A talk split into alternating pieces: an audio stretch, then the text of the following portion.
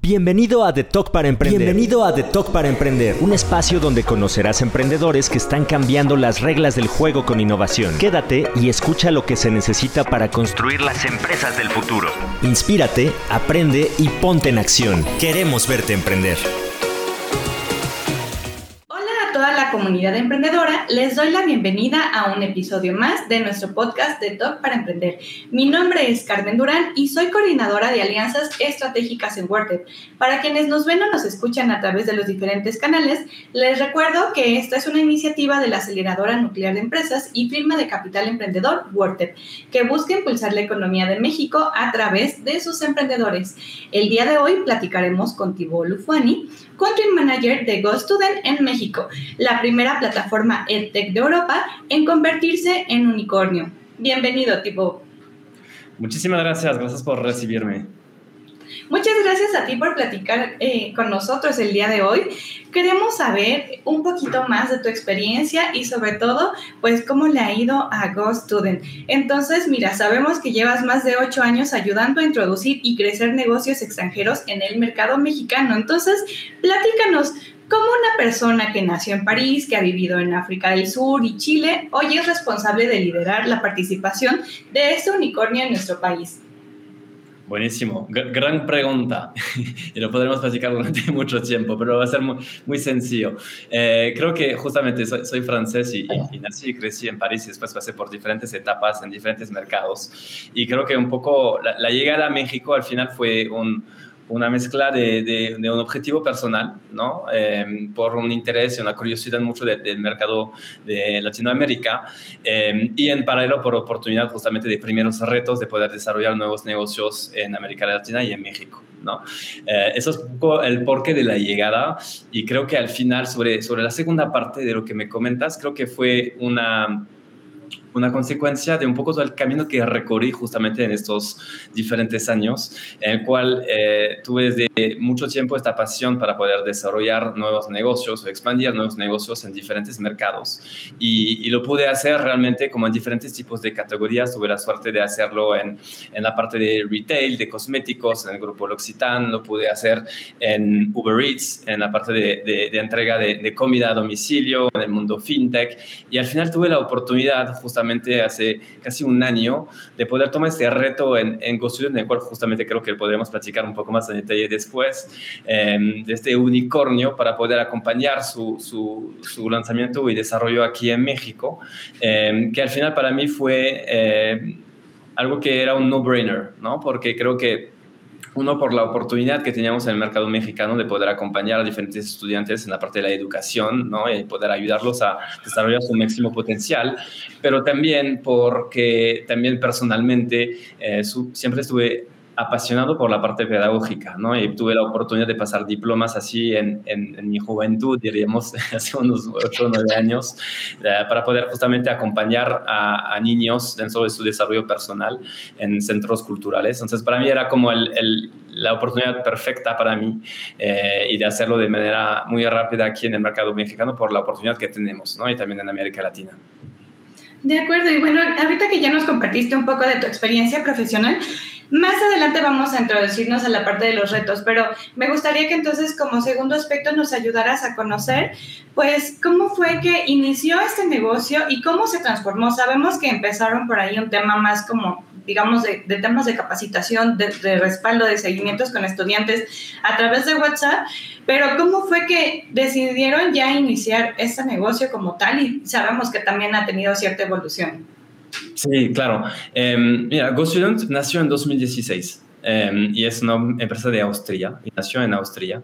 Eh, y creo que nació por justamente una, una, idea que tuvieron los dos fundadores, que, son, que se llaman Félix y Gregor, que básicamente lo que empezaron a hacer es, a través de un grupo de WhatsApp, empezaron a ayudar diferentes estudiantes eh, que tenían entre 8, 9, 10 años hasta adolescentes porque tenían unas preguntas frecuentes, ¿no? Porque al final iban a la escuela y salían de la escuela o de algunas clases de matemáticas o de ciencias y se quedaban con algunas dudas, ¿no? También para preparar un examen.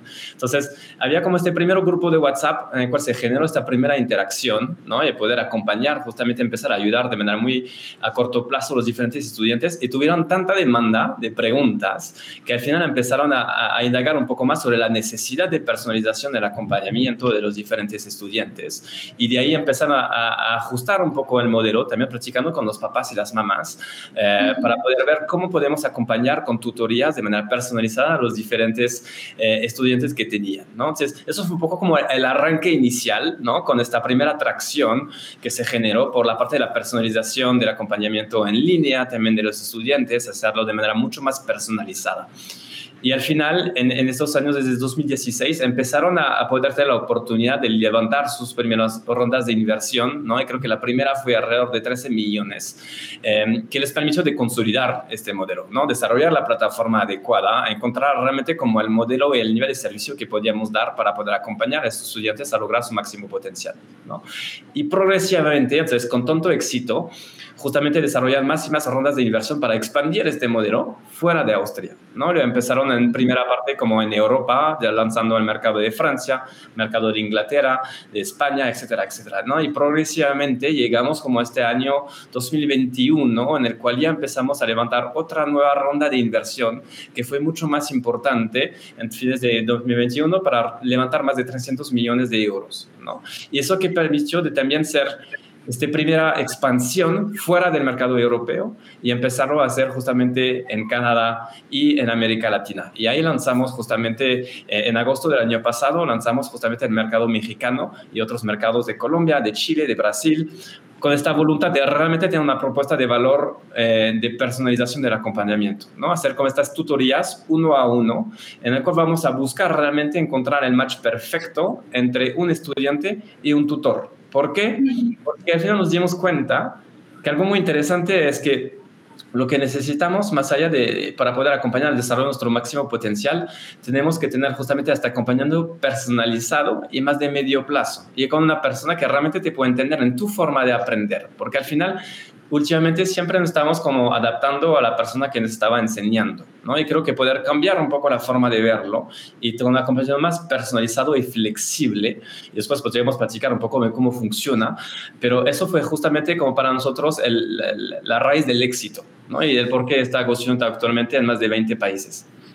De acuerdo, y precisamente ahorita que platicabas de este tema de las rondas de inversión, ¿Cuáles consideras que fueron las claves para realmente atraer el interés de los inversionistas? Sí, creo que lo primero obviamente es tener la idea correcta y un MVP, un producto correcto, ¿no? Y lo que llamamos como siempre el product fit, ¿no? De poder entender cuál es la solución, cuál es el problema que estás atacando y que también lo estás solucionando. ¿No?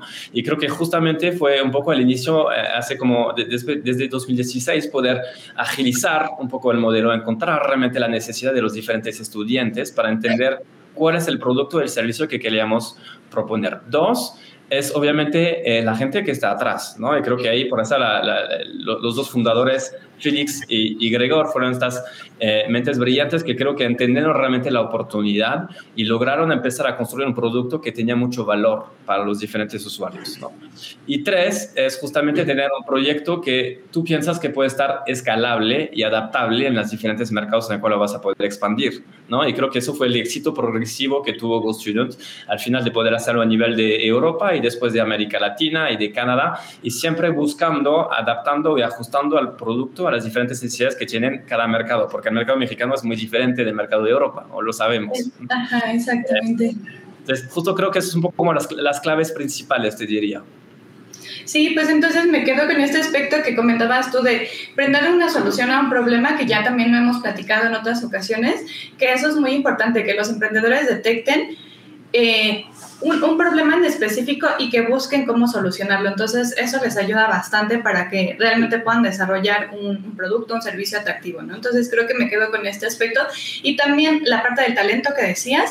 Y por último, el que puedan ver cómo escalar el negocio y adaptarlo cuando van hacia, hacia otros países, ¿no? Que no quieran llevar tal cual el modelo como es hacia otro país, sino que se adecúen a, a las necesidades que tiene específicamente ese nuevo lugar a donde quieren llegar, ¿no? Entonces, me quiero regresar un poquito para platicar contigo ahora sobre el modelo de negocio de GoStudent. ¿Cuál es su oferta de valor o cuál es la propuesta en concreto que, que están haciendo ustedes para el tema eh, de, formación, eh, la parte eh, de, académica, la parte de formación? Súper.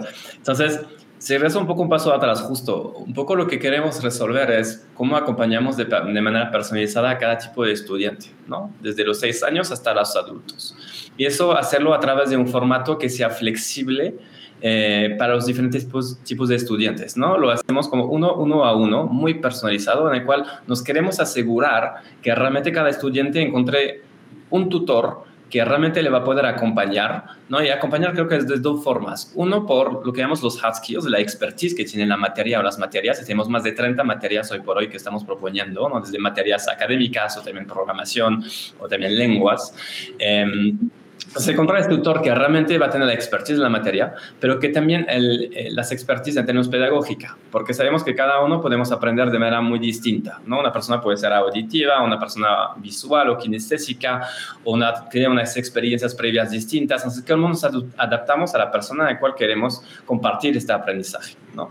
Y creo que eso es un poco como la parte de la personalización que queremos llevar a cabo, que estamos llegando a cabo con los diferentes estudiantes que tenemos hoy por hoy, ¿no? Y tenemos más de 20.000 tutores a nivel global que nos ayudan a hacer y la tercera creo que es justamente hacerlo de manera flexible y sencilla. Eh, al final, para poder entrar con GoStudium solo necesitas una computadora y una conexión a Internet. ¿No? Así de fácil. Y ahí te vas a conectar a la plataforma y justamente hacerlo de manera flexible en el cual tú vas a poder decidir cómo quieres aprender.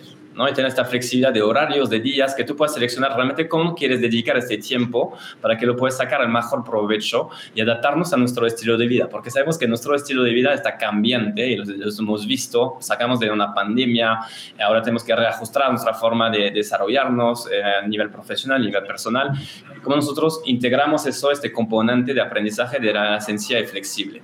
Creo que es un poco como lo que queremos resolver y cómo agregamos valor, creo que a través del producto que tenemos hoy por hoy. Y hacerlo como desde nivelar hasta desarrollar el máximo potencial de cada uno, ¿no? Depende de la necesidad que tengamos. Y entonces estas sesiones o estas tutorías, digamos, ¿son individuales o son grupales? Y también no sé si sigan algún temario. ¿Cómo es que está esta parte eh, pues estructurada para la gente que quiere tener un aprendizaje sobre estos contenidos que ustedes están ofreciendo?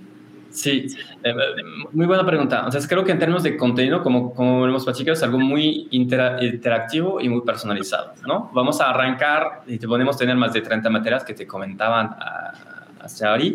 Y la idea es que nos adaptamos al estudiante. Significa que obviamente como cada tutor va a tener como unos marcos de referencia, de estructura de aprendizaje, pero que vamos a personalizar según cada estudiante en términos de velocidad, en términos de necesidades específicas, para que realmente sea algo que sea eficiente y personalizado para la persona y no seguir la currícula clásica que podemos tener tal vez en la escuela, ¿no? Hacerlo mucho más personalizado. Entonces, creo que eso es un poco como uno de los fundamentos eh, que tenemos dentro del approach que vamos a tener, ¿no? Entonces, eso como este modelo de hacerlo con la personalización, la flexibilidad que necesitamos dependiendo de cada estudiante. De acuerdo. Y si te parece, vamos a platicar ahora un poquito de los retos.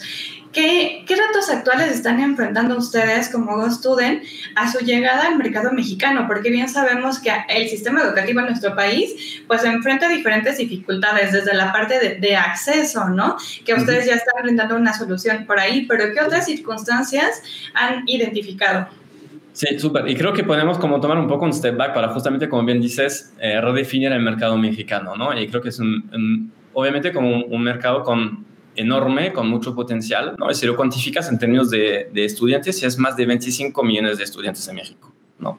Entre 6 y 18 años. Sin contar también los, los, los profesionistas que quieren aprender tal vez eh, lenguas como inglés, francés, alemán, etcétera, etcétera. ¿no? Entonces es un mercado gigante y como bien dices, solo el, entre un 13 y 15% tienen la oportunidad de ir justamente a estudios mayores, ¿no? Entonces hay una brecha que tenemos que empezar a, a ver cómo la podemos resolver. Y en paralelo, también tenemos una distinción, tenemos como unos 15% de escuelas que son escuelas privadas, versus las otras 85 que son escuelas públicas, ¿no? Y en el cual justamente en escuelas públicas tienes como unas diferencias de recursos que podemos tener para el aprendizaje y las aulas y los salones que tenemos, que son muy colectivos, a veces más de 25, 30, 35, 40 estudiantes en un mismo salón. ¿No?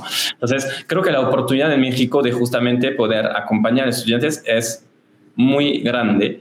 Y creo que lo que vivimos y justamente lo que descubrimos al final, porque siempre es un descubrimiento constante para poder localizar tu producto y contestar la necesidad real de cada, cada tipo de estudiante mexicano, es uno que al final la pandemia nos permitió de acelerar la apertura sobre otros tipos de formatos. ¿no?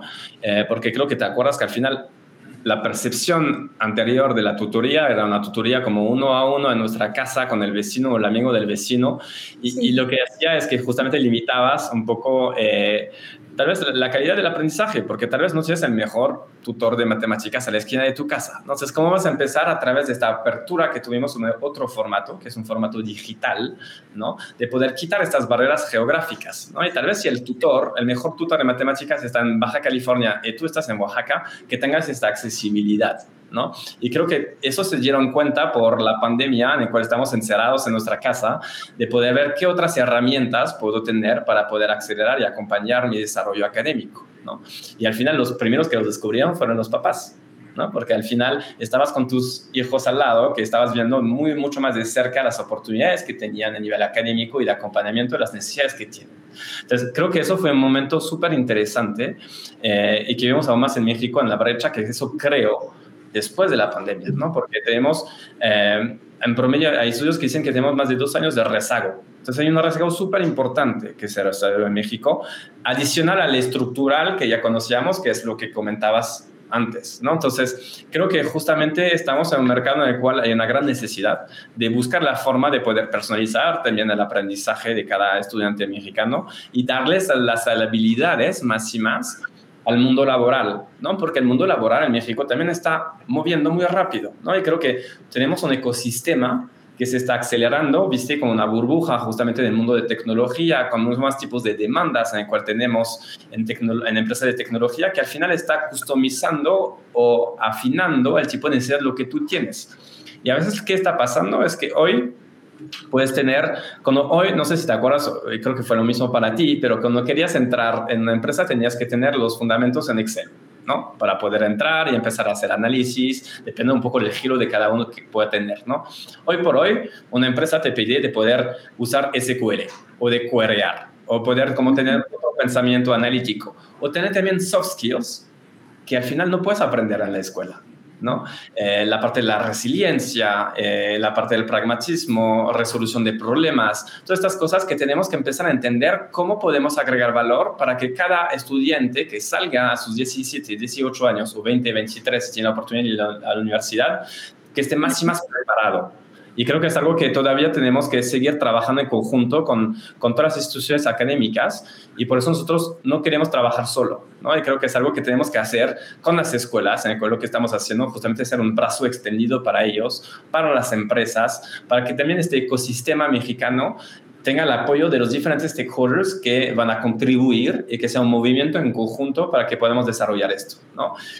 Precisamente yo lo que te quería preguntar ahorita que dices de ser como este complemento, ¿tienen ustedes ya desarrollado alguna línea de trabajo con las instituciones educativas, con el sector empresarial en nuestro país? Porque creo que realmente, como dices tú, o sea, frente ahorita la pandemia, que hubo cierto rezago, o sea, e, este tipo de iniciativas vienen muy bien a, a ser una solución frente al problema que vemos de que originó la pandemia, ¿no? Claro, y, creo que justamente, y tuvimos muchas pláticas y, me encantó justamente en el año en el cual eh, empecé a, desarrollarme aún más en, en Go Student, las pláticas que tuvimos con las escuelas, ¿no? Porque justamente ellos vivieron este, este, esta situación de manera muy fuerte. Porque también, ¿qué pasó con una escuela? Es que al final se tuvo que readaptar en su forma de, de, de, compartir enseñanzas, ¿no? Eh, y lo que pedimos a los, a los profesores en ese momento es, les dimos una laptop y les dijimos, ahora tu aula va a tener una aula digital con 30 estudiantes, ¿no? Es un desafío enorme, porque al final tú tienes que cambiar tu pedagogía para poder adaptarlo a estar con 30 alumnos en una, en una computadora. Entonces hubo una ruptura en la cual se tuvo que adaptar a esto. Y obviamente ellos fueron los primeros a detectar este rezago. ¿no? Entonces, creo que por un lado, tuvimos muchas prácticas de también piden ayuda. Uno lo hicieron muy bien, ¿no? Y creo que los quiero felicitar a todas las escuelas porque creo que se pudieron adaptar muy rápidamente. Pero también al final se dieron cuenta que hay un tren que va de un punto A a un punto B, ¿no? Con estos 30 alumnos. Y a veces hay diferencias de niveles o de velocidad de aprendizaje y que creo que se dieron cuenta de las prácticas que tuvimos de, las alianzas que podemos desarrollar para justamente personalizar y asegurar que cada uno del tren pueda ir a la velocidad que podría necesitar. Eh, y asegurar que todos tengan el éxito que merecen y con la calidad de los profesores que también tienen, que en conjunto podemos asegurar que cada estudiante pues, se pueda desarrollar su máximo potencial.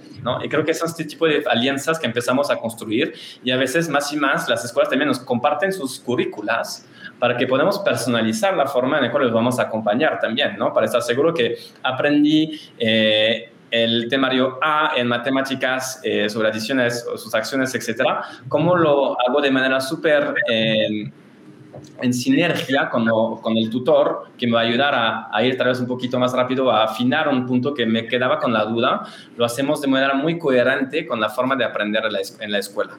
Y creo que eso es, creo que estas sinergias que son súper importantes para que eso acelere el impacto que eso puede generar en el aprendizaje del estudiante. Me encanta esta idea de que sea al final como un conjunto, sea esta sinergia entre, entre ustedes como Go Student y la parte pues institucional, ¿no? La, la, oferta estudiantil, la oferta académica, incluso también el mundo de los negocios en nuestro país, porque pues al final siempre necesitamos esta capacitación o estas herramientas que nos ayuden a lograr ciertos aprendizajes. Entonces me encanta que tengan esta propuesta. Y bueno, Tibo, si me ayudas, me gustaría platicar ahora desde tu experiencia que has tenido con marcas como Uber Eats, Mercado Pago y bueno, actualmente con GoStudent, eh, que tú impulsas esta parte de competitividad en los países a, donde empiezan a abrir nuevos mercados. Entonces, ¿qué recomendaciones puedes compartir con los emprendedores que buscan precisamente salir fuera del, del país donde iniciaron su negocio y expandirse? Sí, 100%. Em, creo que hay varios aprendizajes que me lleve y creo que tenemos que compartir los errores y lo que aprendimos de esto, porque al final es un camino continuo, ¿no? Y es un aprendizaje continuo. Creo que al final una cosa muy importante y que a veces pasamos muy rápido cuando justamente queremos expandir un producto a otro mercado es no tomar el tiempo suficiente para conocer el mercado en el cual lo queremos expandir, ¿no? Y a veces como somos muy, hay muchas tácticas de consultores de ir a buscar los la, la data rápida, ¿no? En Google Search cuánto tengo demanda en keywords sobre aprender inglés, por ejemplo, o eh, también ir a ver en Euromonitor, como todas las data points que tenemos, pero creo que algo muy importante es ir aún más en profundidad, porque atrás de un mercado, atrás del número hay una cultura. Y en la cultura es algo que cada uno es distinto y no tenemos que forzar la aceptación de un producto, sino ser muy customer centric y entender cuál es la necesidad realmente de cada tipo de, de clientes que podríamos tener o que pueden estar interesados y entender también su journey, porque la interacción con la marca o con un producto es muy distinto, depende de los, de los mercados, ¿no? Y aún más dentro de un mismo, de, de un mismo país. Y me acuerdo, por ejemplo, aún en México, cuando piensas la diferencia de consumo entre alguien que va a pedir de restaurantes en Ciudad de México y alguien que va a pedir restaurantes en Chiapas o en, Oaxaca. El tipo de gastronomía que van a pedir en México, vamos a tal vez hacer un poco más de healthy food si estamos en la Condesa, en la Roma y con una mezcla con un poco más de comunidad mexicana, cuando tal vez en Oaxaca el, la gran, el gran hábito es de consumir 70% de comida mexicana. Entonces, ¿cómo empiezas a realmente necesitar entender a quién estás hablando? Y cómo vas a comunicar con ellos de la mejor forma y entender cómo esto va a tener un impacto sobre tu modelo de negocio. Porque al final significa que tu canal de adquisición tal vez va a ser distinto, tal vez un mercado es menos online y tal vez como practicas un poco más offline, significa que vas a tener que estar en la calle promoviendo tu marca y tu producto cuando lo podrías hacer a través de redes sociales, tal vez en, en, Europa que es aún mayor penetración, ¿no? Mayor penetración de Internet, mayor penetración del móvil, etcétera, etcétera. Entonces, bien entender cómo vas a llegar a estas personas y qué oferta de valor les vas a proponer, ¿no? Y creo que es algo que justamente aprendimos aún más en, en también, es cómo localizamos siempre más el producto. Hoy lo hacemos uno a uno, ¿no? Y vemos que hay una necesidad también para ser más accesible que lo tenemos que diversificar e intentar de, asegurar que más personas puedan entrar en GoStudents. Entonces, hacer como un modelo tal vez un poco más híbrido, ¿no? Y buscar como que clases semicolectivas. Entonces, entender el producto que realmente hace sentido y que va a ser el product fit con tu mercado. Y eso necesita también como tú que seas como, cualquier sea la persona que está en la empresa, que tú seas como el director general o la persona que trabaja en operaciones o en marketing, que pasemos tiempo a entender el mercado. Y yo, por ejemplo, mis primeras experiencias cuando lancé eh, en el grupo L'Occitane de cosméticos, ¿no? Em, no conocía mucho de cosméticos, aparte, ¿no? Y seamos sinceros, creo que es la dinámica que tenemos que entender dentro de nuestro mercado. Lo que hice es, parte, pasé tiempo en department stores que conocemos en, en Liverpool, en Sears, en algunas boutiques, para empezar a vender yo, empezar a entender qué necesita el cliente, cuál es la mejor forma de platicarlo de tu marca, de tu producto.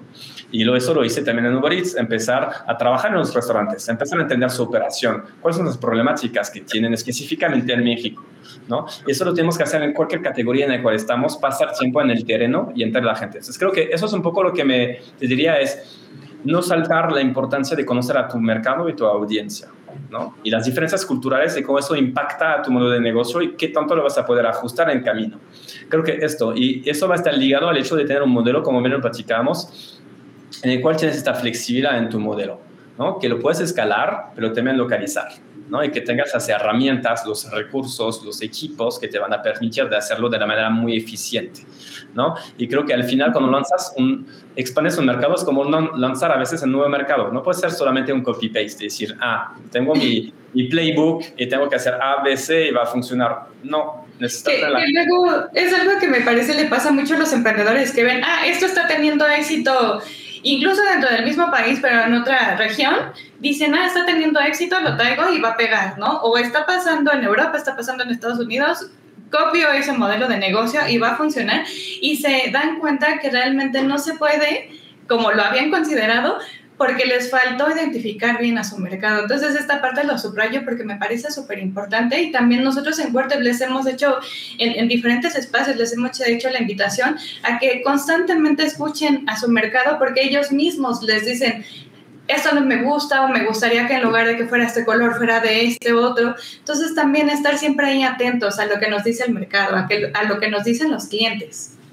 Sí, y creo que justamente lo que dices es cómo construyes en tus procesos de expansión una forma de tener este feedback loop constante, ¿no? Que sea a través de retorno de, información, de survey que vas a mandar a tus clientes, a través de tus vendedores, a través de todas las personas que te van a acompañar dentro de este proceso de expansión, para que también te, te puedas retroalimentar, educarte y ajustar lo que tienes que ajustar. Y creo que la clave del éxito es poder pivotear rápidamente. ¿No? Tienes que tener estos obstáculos estructurales que te, no te va a permitir de flexibilizar lo que necesitas flexibilizar.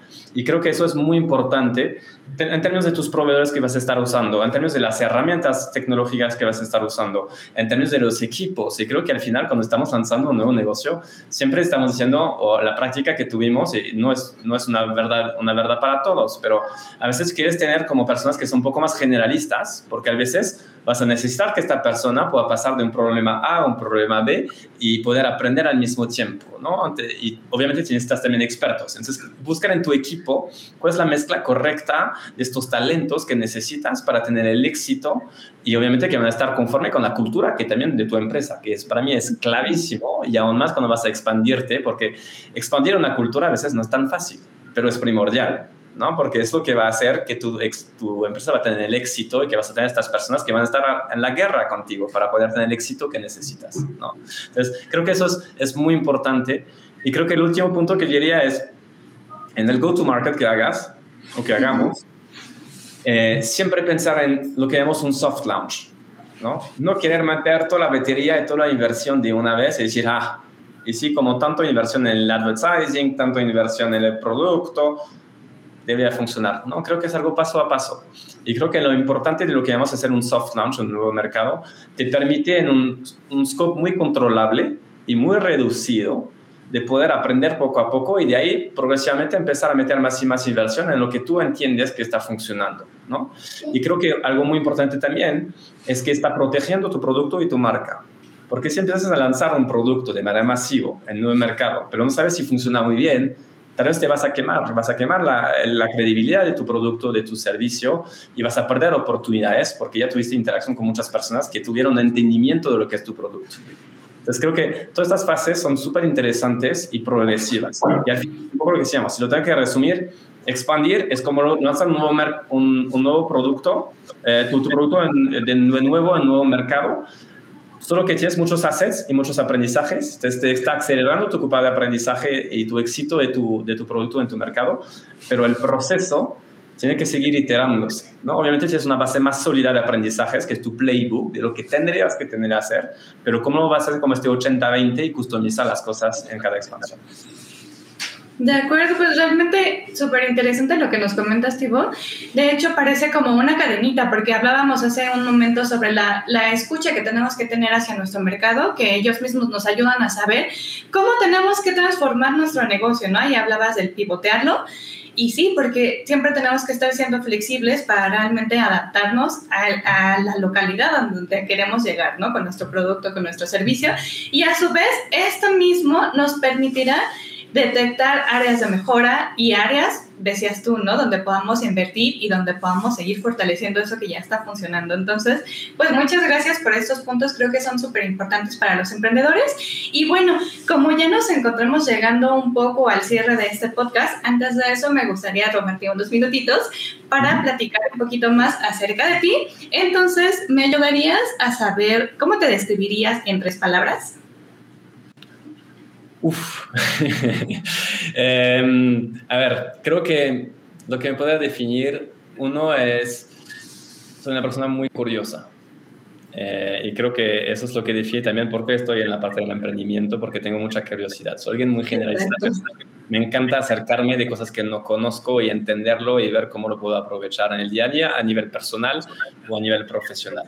¿no? Em, el segundo es, es una batalla que tengo siempre soy, tengo una mente a la vez analítica y a, a la vez creativa. Entonces tengo que junglar un poco con los dos y a nivel creativo me, justamente me, me encanta desarrollarme en la parte musical, eh, que es algo que me apasiona en el baile y por eso también estuve, me enamoré muy rápidamente de, América Latina con sus sonidos, sus, su cultura y su cultura musical. Eh, y la parte muy analítica que creo que los dos son, sí, están peleándose, pero al final te aportan mucho. ¿No?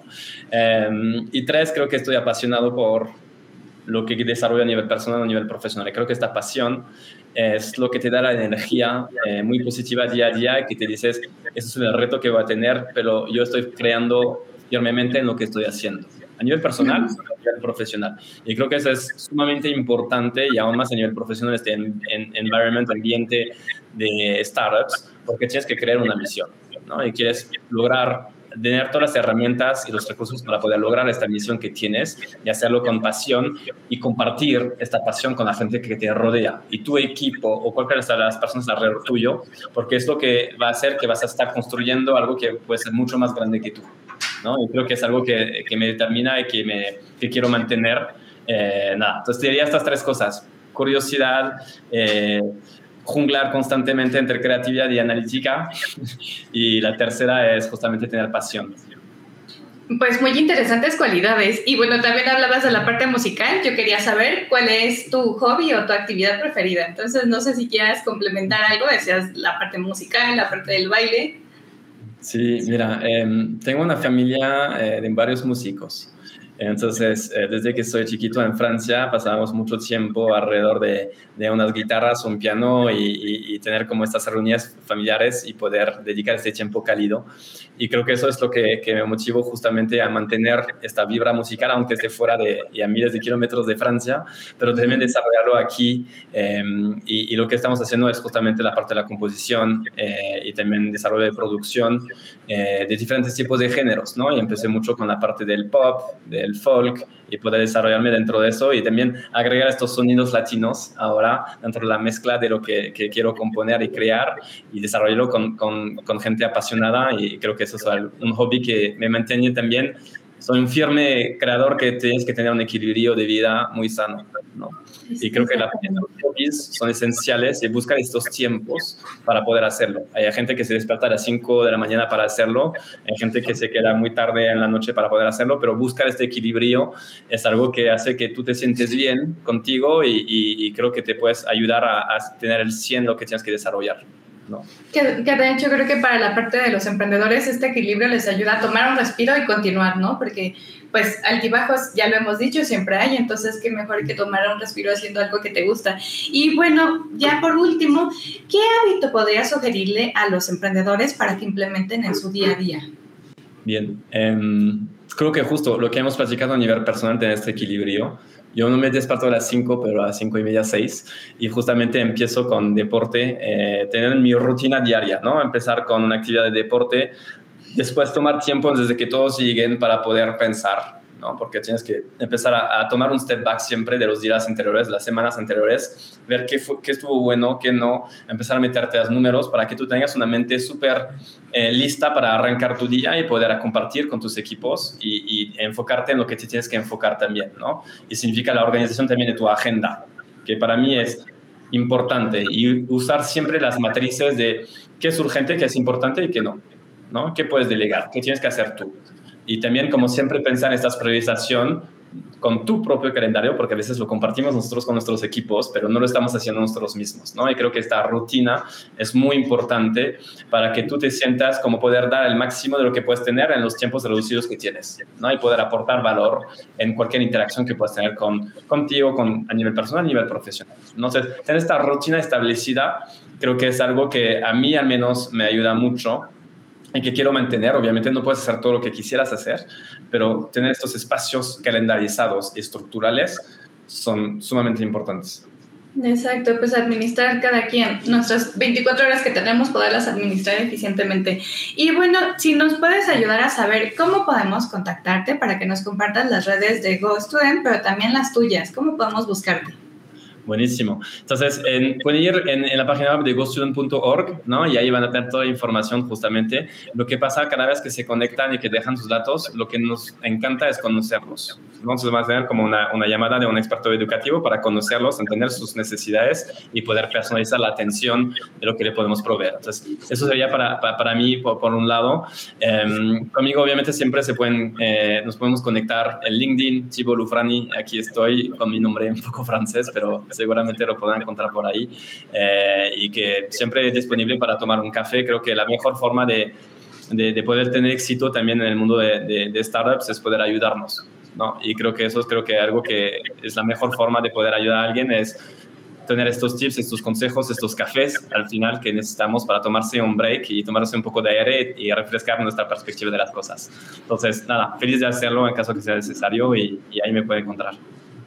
Perfecto, pues muchas gracias por estos minutos para platicar contigo. La verdad es que me encantaron todas las recomendaciones que nos compartiste el día de hoy en este podcast de Talk para Emprender. Yo creo que serán muy útiles para todos los emprendedores que nos vieron y escucharon a través de nuestros canales. Entonces, Tibo, muchas gracias y esperamos tenerte pronto nuevamente en estos espacios. Muchísimas gracias, Carmen. Que tengas un bonito día. Mi gracias a todos. Igualmente. Bye. Escríbanos en los comentarios si les gustó este episodio y no olviden activar la campanita para recibir las notificaciones de todo nuestro contenido. Como cada semana podrán participar en nuestros webinars donde les damos información útil para su negocio. No se lo pierdan y recuerda que en Worded te queremos ver emprender. Muchas gracias por escucharnos. Esto fue The Talk para Emprender un podcast de Wortef, aceleradora de empresas y fondo de capital emprendedor. Sigue nuestro contenido en wortef.com y encuéntranos en redes sociales como arroba No te pierdas el siguiente episodio, suscríbete y compártelo.